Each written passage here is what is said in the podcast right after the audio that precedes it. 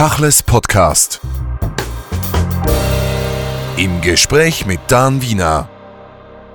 Dan Wiener, Sie sind Schauspieler, Autor, Musiker. Wir kennen Sie vor allem aus dem Ensemble Dan Wiener mit Maria Torgewski, Ihrer Frau. Ihr habt über Jahrzehnte, was man sagt, Kleinkunst betrieben und seid in der ganzen Schweiz und darüber hinaus bekannt. Heute allerdings sprechen wir über Ihr neues Buch, das Sie geschrieben haben als Kommunikationsexperte. Kultur, Vielfalt, Integration, ein Kompass im Dschungel kultureller Unterschiede. Und wer das hört, ist gleich angetan von der Realität.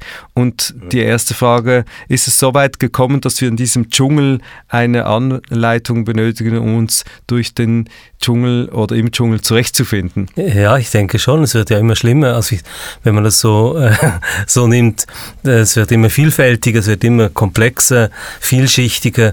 Und ich denke schon, dass da ein Kompass nicht schlecht ist, weil es gibt alle möglichen Arten von Verwirrungen und Verirrungen äh, in, diesem, in diesem Kontext.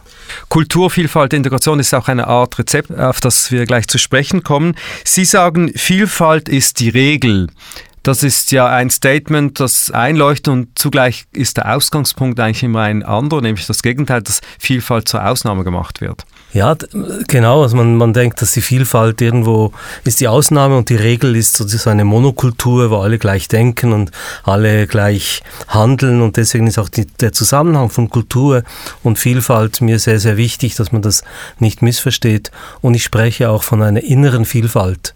Also nicht nur die äußere Vielfalt, wo man sagt, du bist das und du bist jenes und du bist noch was Drittes, sondern dass wir in uns drin eine Vielfalt haben. Das scheint mir ganz ein zentraler Punkt zu sein. Und Sie stellen diese gesellschaftliche Vielfalt, diese gesellschaftliche Realität in Ihrem Buch gleich zu Beginn einer anderen gegenüber, nämlich der Ich-Gesellschaft, dieser egoistischen gegenwärtigen, auf sich selbst bezogenen, vielleicht auch der Marktwirtschaft entspringenden Ich-Identität.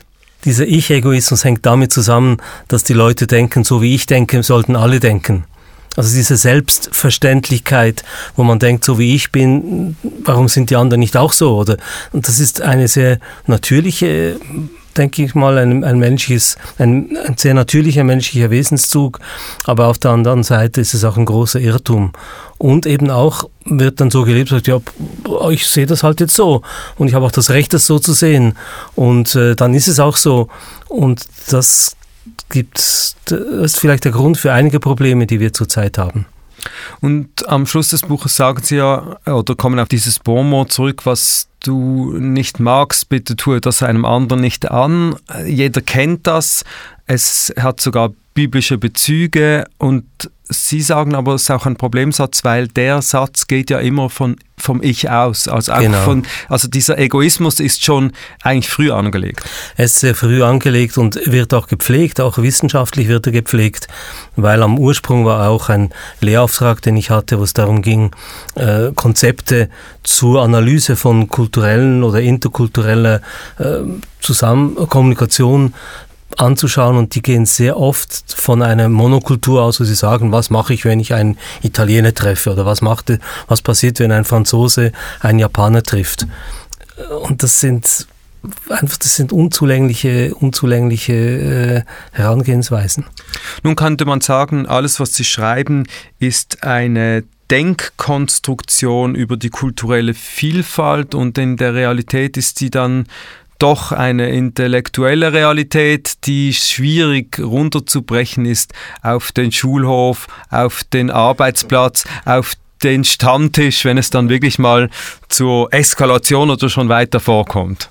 Wenn Sie schon den, den Schulhof ansprechen, äh, es gibt ja, ich meine, wenn man die Schulklassen anschaut und was die Kinder auf dem Schulhof leben, was sie in der Schulstunde leben und was sie zu Hause leben, sind oft drei verschiedene Welten bei ganz vielen Kindern ist es so, dass, dass es auch Missverständnisse gibt. Sie sind auch oft die Übersetzer zum Beispiel und Übersetzerinnen von zu Hause in die Gesellschaft. Also nein, ich würde nicht sagen, äh, dass das eher die, die, Ausnahme ist und dass es nur ein philosophisches oder intellektuelles äh, äh, Konzept ist, sondern das ist die Realität und das ist, wie gesagt, viel häufiger anzutreffen als dieses Konzept von, ja, wir sehen es so oder wir sehen es so.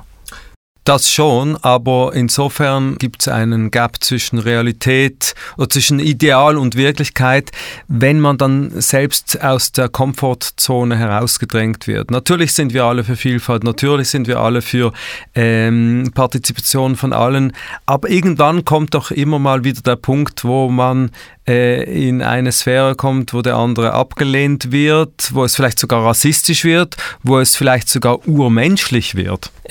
Das ist eine gefährliche Schlange, die Sie da machen, vor allem wenn man sagt urmenschlich und rassistisch. Es ist bequem, ein Rassist zu sein.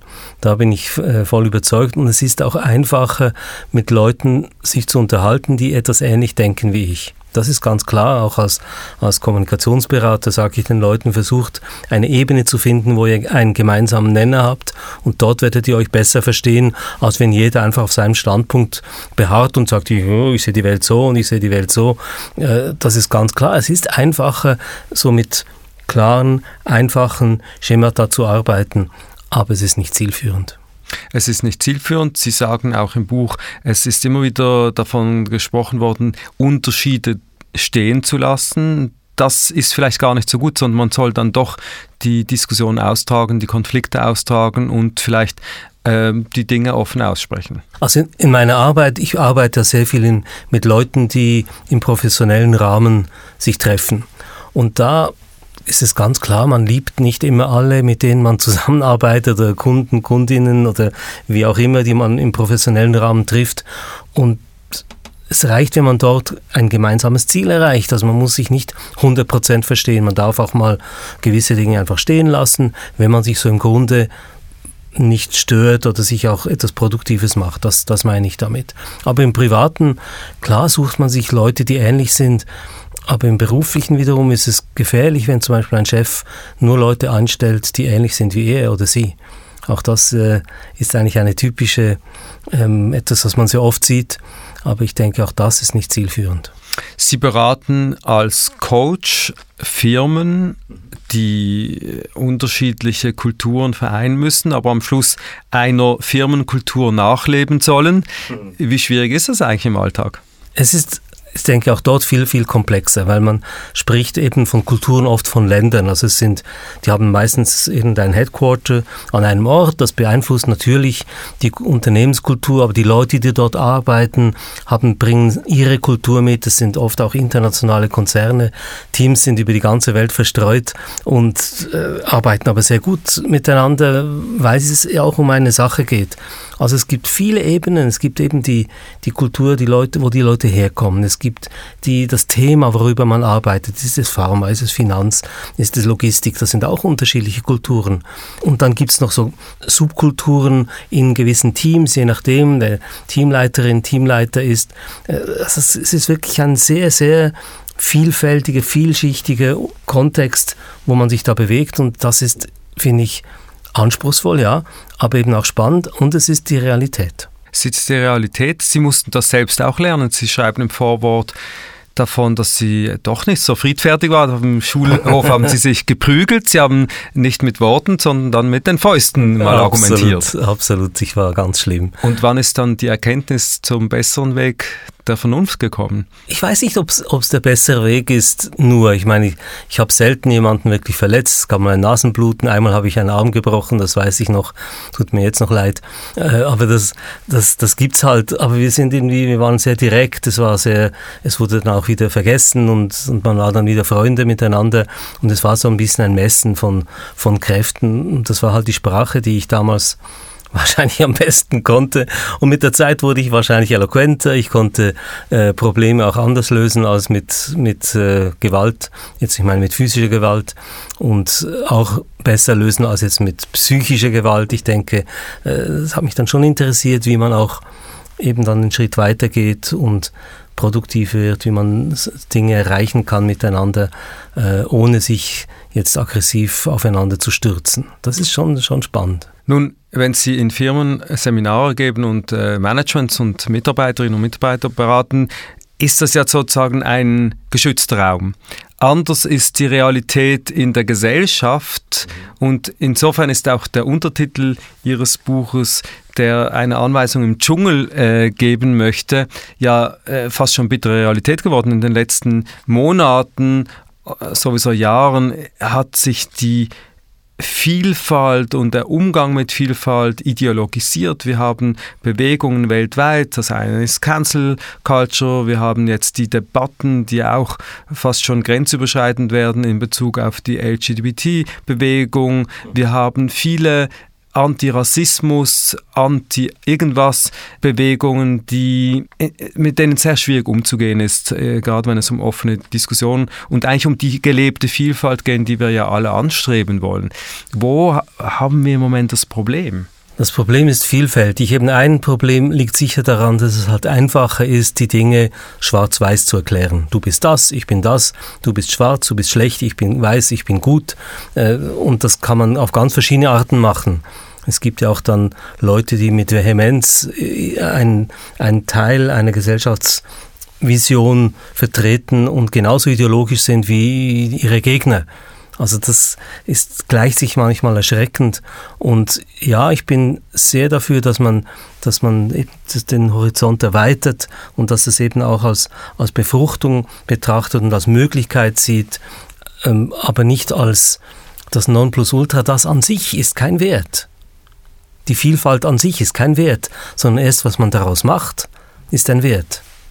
Die Vielfalt ist eher eine Herausforderung in, in, homogenen Gesellschaften oder in solchen, die durch die Vielfalt aufgebrochen wurden über Jahrzehnte hinweg. Und insofern ist natürlich die Frage, was ist dieser Kompass in diesem Dschungel?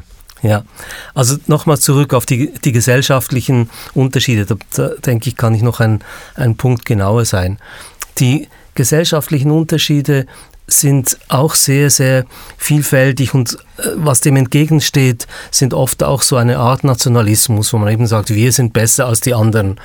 Oder wir eben, wir sind das und die anderen sind das. Und dann auch Zuschreibungen, die bis zu einem schrecklichen Krieg führen, den man im Moment beobachten kann, wo, wo Russland die Ukraine überfallen hat und, und, und der Nationalismus einfach blüht und, und Blüten treibt, die man kaum glauben kann. Äh, es ist unglaublich, was da für Zuschreibungen gemacht werden, nur um irgendeine Macht durchzusetzen. Und das ist natürlich schrecklich. Und das passiert auch immer wieder in gesellschaftlichen Diskussionen genauso. Und der Kompass ist eigentlich aus meiner Sicht ein, ein Versuch, dort einen Schritt zurückzugehen und zu sagen, Leute, schaut das, schaut das mal anders an. Denkt mal auch an euch selber, eben was ich gesagt habe, diese innere Vielfalt, diese Zuschreibungen, die man macht, das sind ja oft Projektionen auch, die zu Hass führen. Das sieht man im Antisemitismus, das sieht man im Rassismus. Ich muss immer wieder Leute sagen, die auch Opfer sind von solchen äh, Angriffen, dass es das ist eine Projektion, du musst dich nicht schuldig fühlen, weil einer dich beschimpft. Ich wurde als Kind oft als Italiener beschimpft, obwohl ich keiner bin, nur weil ich so aussehe wie ein Italiener und das war halt äh, ein, ein Grund, jemanden zu beschimpfen in den 60er, 70er Jahren und ich habe das erlebt und ich habe nie gesagt, ich bin kein Italiener, sondern ich habe gesagt, okay, dann bin ich halt ein Italiener für dich. das war so auch eine Lektion. Vielleicht habe ich dann auch mal zugeschlagen, äh, jetzt wenn wir schon wieder von meiner Kindheit sprechen und meiner Gewalttätigkeit. Ähm, ja, weil ich mich auch gewehrt habe. Sogar für etwas, was ich gar nicht war. Weil ich diese Projektion, diese Zuschreibungen so, so einfach blöd fand. Der Kompass ist natürlich die Vernunft und die Wertegesellschaft, in der wir leben, aber es ist dann eben doch in der Situation selbst nicht immer so einfach, damit umzugehen, gerade auch in Gesellschaftsgruppen, die Homogenität gewohnt sind und die nicht unbedingt daraus ausbrechen wollen. Das ist klar. Ich meine, in der Schweiz ist es wunderbar, weil wir Abstimmungen haben. Und da sieht man zum Beispiel, dass Leute, die ausländerfeindlich sind, also bei den Abstimmungen, das sind die, die am wenigsten die Ausländer kennen. Also in den Orten, wo es viele Ausländer gibt, sind die Leute offener. Und an den Leuten, wo es sehr wenige Ausländer gibt, die stimmen dann für diese verschiedenen Initiativen, die versuchen, Ausländer auszugrenzen und so weiter. Und das ist natürlich, ja, äh, eine, spricht eine deutliche Sprache. Und deswegen denke ich, ist der Austausch so wichtig, dass man da auch eben auch hinschauen kann. Und ein Teil des Kompasses heißt eben auch, schau einfach mal hin, wer, ist das? Also es ist vielleicht etwas, was dir Angst macht, weil es anders ist, aber schau es dir mal genauer an. Und dort vergleiche ich auch dann das mit, mit einer ganz normalen Desensibilisierung, die man machen kann, wenn man vor Schlangen oder Spinnen Angst hat. Äh, es ist ganz ähnlich. Aber dieser Austausch ist nicht nur ein äh, Kürprogramm, es ist auch ein Pflichtprogramm. Sie sagen und plädieren dafür, dass man sich halt engagieren muss, die Kulturen der anderen und das Wissen über die Kulturen oder Religion oder was auch immer der anderen sozusagen äh, sich anzueignen. Also im Sinne Wissen sammeln. Ich habe ja auch satirische Texte drin und einer ist, äh, schreibt darüber, wie man mit Xenophobie umgehen kann. Und da sage ich, ich muss die einfach einsperren zusammen. Dann geht es dann schon. Das ist natürlich, wie gesagt, ironisch, satirisch gemeint. Aber es hat natürlich schon einen Kern darin. Man muss, wenn man die Leute kennt, oder? Die sagen, ja, ich bin nicht gegen Ausländer, also ich bin nicht gegen meinen Nachbarn. Den mag ich, ist ein Ausländer, aber prinzipiell mag ich Ausländer nicht, oder? Und das ist das Spannende, wo ich denke, diese, diese Berührung, dieser Austausch, Toleranz reicht ja nicht, wo man sich einfach duldet. Sonst braucht braucht wirklich einen aktiven Austausch, wo man äh, ja, aufeinander zugeht und Integration, da, da komme ich vielleicht später noch zu sprechen, ist dann kein einseitiger Akt von Anpassung derer, die anders sind als die vermeintliche Norm, sondern es ist immer ein gegenseitiger Weg. Es ist ein gegenseitiger Weg und äh, Sie schreiben auch am Schluss, es ist ein Lernprozess, der eigentlich nie aufhört. Ausgangspunkt, dass ich die Egoismusgesellschaft und dieses alte, diese alte Ich-Perzeption in diesem berühmten Satz, tue dem anderen nicht an, was du selbst nicht magst, ist es auch eine sehr heute westliche Sicht letztendlich, diese Denkkonzepte im Umgang mit Vielfalt? Ja, ich gehe noch viel weiter. Ich bin ja kein Freund des Begriffes Westen.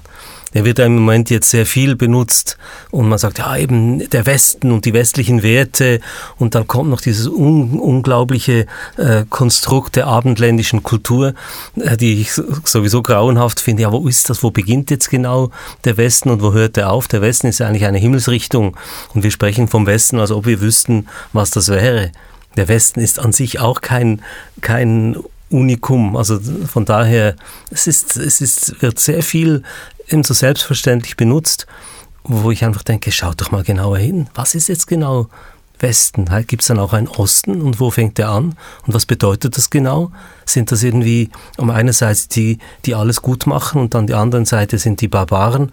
Gut, im Moment, der, der, der Krieg, der jetzt von Russland geführt wird, der ist barbarisch, aber ich denke, diese Zuordnung von Westen und, und Osten ist, ist nicht, nicht zielführend, vor allem wenn man auch denkt an eine Zeit nach diesem Krieg. Aber dennoch, wenn wir unter dem Westen verstehen Europa und äh, Nordamerika, also diese Art von Westen, dann ist das natürlich eine andere Diskussion, als wenn wir dieses Buch diskutieren würden oder, oder der, die, die Idee von Vielfalt, die eine ganz andere ist, in Afrika, in Asien oder sonst wo. Ja, Afrika kenne ich nicht so gut, aber ich kenne Asien, ich kenne USA, ich kenne Lateinamerika, ich kenne Europa ziemlich gut. Und äh, ja, es, es gibt, es ist viel vielfältiger, als man denkt. Also es ist nur, nur ein Beispiel, wenn jemand eben, ich habe vorhin Italien erwähnt, ein Italiener, zweite Generation, dritte Generation ist hier, man sagt immer noch, ja, das ist der Italiener. Und wenn er sozusagen nach Hause geht, dann nach, was weiß ich, nach Novara, nach äh, Napoli, dann ist er der Schweizer, wenn er dort ist. Und deswegen habe ich auch ähm, in, in dem Konzept, das ich hier entwickelt habe, gesagt, es ist sehr wichtig, in welcher Situation sich Leute treffen. Ich als Person, je nach Situation, habe eine ganz andere Rolle. Und das sollte man sich viel bewusster sein. Es gibt nicht diese eine Rolle, eben auch mit dem Westen. Ich bin nicht überall der Westler. Ich bin auch mal der Östler oder der Nördler oder der Südler, je nach Blickpunkt der anderen Person, auf die ich treffe und je nach Situation. Und das, denke ich, ist, ist für viele vielleicht auch eine Überforderung im Erstansatz, dass man, dass man wirklich so weit denkt und das auch versteht. Aber eigentlich ist es ganz einfach. Eine Möglichkeit, Vielfalt zu leben, Menschen zu verbinden und den anderen, die anderen ins Bewusstsein zu rufen, ist ja der Raum der Kultur, den, den Sie ja über Jahrzehnte bespielt haben. Ja. Äh, sind Sie irgendwo resigniert, dass Sie dann gesagt haben, jetzt muss ich, muss ich das noch als äh, Kommunikations- und äh, Experte und Coach äh, vielleicht umsetzen? Ist nicht der freiere Raum, um all dies zu praktizieren, dann doch letztlich die Bühne? Nein, nein und nein. Äh, also erstens, ich äh, war überhaupt nicht frustriert, es lief sehr gut, wir haben sehr viel gespielt, wir haben ganz tolle Erfahrungen gemacht, wir haben einen Salzburger Stier gewonnen, wir haben eben Kabarett gemacht, Theater gemacht.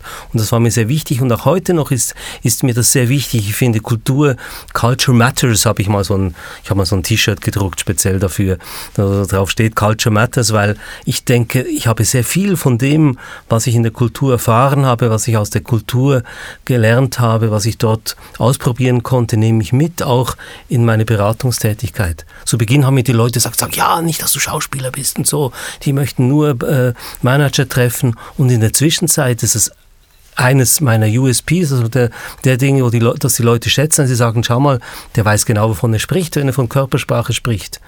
Und diese, diese, diese Reichtum des Kulturschaffens tut unserer Gesellschaft so gut und ist so wichtig auch in der heutigen Zeit und hat einen ganz direkten Bezug zu dem, auch was ich in der Kommunikation mache. Das geht auch um Kultur. Es geht ja, man spricht auch davon, dass man kultiviert ist. Da steckt auch das Wort Kultur drin. Und mir ist das zum Beispiel viel lieber, als man sagt, man sollte sich nach westlichen Werten verhalten. Kultiviert. Natürlich gibt es verschiedene Kulturen. Und ich denke, das ist auch dort, wo man sich dann ähm, auch finden kann und verstehen kann, weil ich respektiere andere Kulturen, das heißt andere Dinge zu sehen, die so zu machen, die verstehe, dass sie auch eine Tradition haben, genauso wie ich.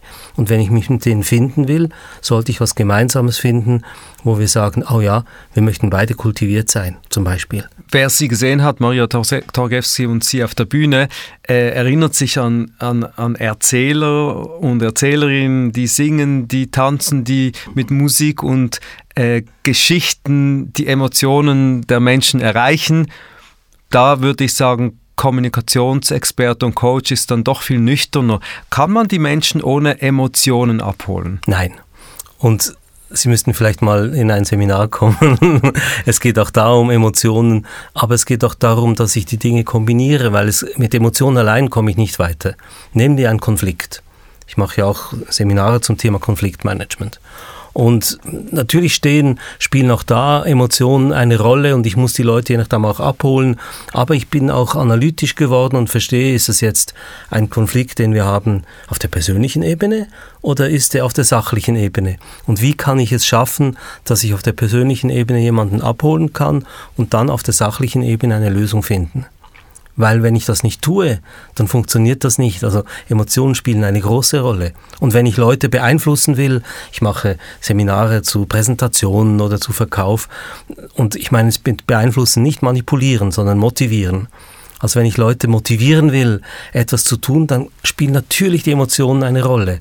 Und es ist auch spannend zu sehen, wie Leute, ohne jetzt Schauspieler oder Schauspielerin zu sein, in der Lage sind, Emotionen anzusprechen und das auch zu verstehen und dass man, dass die Intuition ein ganz wichtiger Entscheidungspunkt ist oder sogar der Instinkt ist wichtig aber dass man eben auch reflektiert, dass es nicht so ein, ein, ein, ein nackter Instinkt ist und einfach sagt, nur, oh, ich mache jetzt das einfach so. Das nennt sich dann so der gesunde Menschenverstand, manchmal als Entschuldigung. Äh, ich sage, ja, ich, ich fühle das jetzt so, ich mache das jetzt so, sondern dass man es eben kombiniert. Und dort wird es richtig spannend. Sie schreiben im Buch über Kultur, über Vielfalt und geben äh, sozusagen Weghilfen, das auch äh, in einer Gesellschaft zu leben. Am Schluss des Konzepts ist dann die Integration. Mhm. Braucht es das überhaupt? Beziehungsweise Integration hat ja auch irgendwas Gewalttätiges. Man muss jemanden oder Gesellschaften in etwas anderes integrieren. Ja, wenn man das Wort so versteht, dann passiert das tatsächlich so. Und äh, aber ich verstehe das nicht so. Ich schreibe auch, es gibt so fünf Irrtümer der Integration. Eines ist eben dass man sagt, Integration sei Anpassung im Sinne, dass die, die, die Mehrheit dann die Minderheit schluckt und dann haben sie sich angepasst und dann sind die so wie alle. Und es funktioniert nicht so. Also wenn man nur schon schaut, eine Männergruppe und eine Frau kommt dazu, verändert sich alles. Nehmen wir irgendeinen Club, einen Männerclub und es kommt die erste Frau, wird aufgenommen und alles ändert sich. Also dieses Mehrheit-Minderheit funktioniert nicht so. Oder dass man voraussehen könnte, was genau geschieht, wenn man eine Gruppe von verschiedenartigen Leuten mischt. Und eben, was ich auch gesagt habe, Integration ist kein einseitiger Prozess, sondern es geht gegenseitig. Das ist ein, ein Austausch. Und das Ziel der Integration ist nicht die Anpassung oder dass alle gleich sind, sondern das Ziel der Integration ist, dass wir mehr können nachher. Und das gilt für eine gesellschaftliche Integration, wie auch für zum Beispiel Firmen. Äh, Akquisen, je nachdem Mergers, äh, Acquisitions, je nachdem wie das läuft, läuft natürlich sehr viel über Geld. Aber die gelungenen Integration sind dort, wo man sagt, Mensch, am Schluss konnte die neue Firma viel mehr als die alte und konnte, hatte viel mehr Möglichkeiten, hatte neue Optionen und alle konnten sich verwirklichen und alle haben davon profitiert. Leider ist es nicht immer der Fall, weil es ungeschickt angepackt wird, weil es falsch geplant wurde, weil die Prämissen falsch sind äh, und das passiert leider in der Gesellschaft so wie auch eben im, im äh, ökonomischen Businessumfeld. Man könnte sagen, dass oder Sie schreiben äh, irgendwo im Buch, es sind ganz viele Bücher geschrieben worden über dieses Thema und Sie schreiben jetzt auch noch ein Buch und es werden noch viele geschrieben werden. Natürlich sind Konflikte etwas Urmenschliches und das ist nicht nur abhängig von der Zeit, aber die Frage dann doch, diese Globalisierung der letzten 20, 30, 40 Jahre hat natürlich auch dazu geführt, dass die Vielfaltsfrage ganz neu gestellt wird. Haben wir Menschen uns einfach auch schlichtweg überfordert mit dem Ganzen? Ich denke, viele Menschen sind überfordert von dem Tempo. Nicht eigentlich von der Tatsache, dass, dass äh, die ja, Multikulturalität zunimmt, aber das Tempo ist schon enorm. Und ich denke, das ist eine große Herausforderung für viele Menschen, weil eben, wir haben so von urmenschlichen Dingen gesprochen, dass man so ein bisschen festhält. Und ich weiß es auch zum Beispiel von, von meinen Eltern, die sich immer dann gewünscht haben, zum Beispiel meine Mutter hatte einen großen Wunsch nach Israel in, im Alter zurückzukehren, wo sie ja herkam. Und im Alter war Israel ganz anders als das, was sie eigentlich immer dachte, dass es sei. Das Land hat sich verändert. Und das ist, denke ich, ein sehr gutes Beispiel. Es ist nicht nur für Israel oder für Länder, sondern auch für andere Dinge. Wir machen uns manchmal ein Bild von etwas und denken, ja, die Gesellschaft sei noch so, dabei hat sie sich schon längst verändert. Wir haben es gar nicht gemerkt. Und dann stehen wir plötzlich da und merken es und sagen, oh, oh, oh, oh, das ist ja ganz anders, als ich mir das vorgestellt habe. Und diese Beweglichkeit, dieses Tempo, das ist auf jeden Fall ein, eine ernstzunehmende Herausforderung. Das verstehe ich auch, dass das wirklich schwierig ist. Sie erwähnen von der Sehnsucht Ihrer Mutter. Aber das ist ja auch eine Sehnsucht, die Sie selbst oft in Ihren Bühnenprogrammen haben, wenn Sie zum Beispiel die jiddische Kultur aufleben lassen. Für mich ist nicht das Wichtige, dass es eben jiddisch ist oder, oder russisch, sondern die Emotionalität ist mir wichtig. Ich möchte Geschichten erzählen, die Menschen bewegen. Und das war mir wichtig und das, klar, habe ich Geschichten, viele Geschichten auch erzählt äh, mit jiddischem Hintergrund oder von jiddischen Autoren auch umgesetzt, aber einfach, weil sie mir gefallen und nicht, weil ich dachte, das muss man jetzt, also ich hatte kein, keine Mission damit oder so etwas äh, im Sinn, wo ich dachte, das müsste man jetzt mehr verbreiten, sondern es war einfach das, was mir auch entspricht und was ich erzählen kann und was ich auch authentisch rüberbringen kann. Also erzähle ich es. Und das ist eigentlich der, der, der Grund dafür.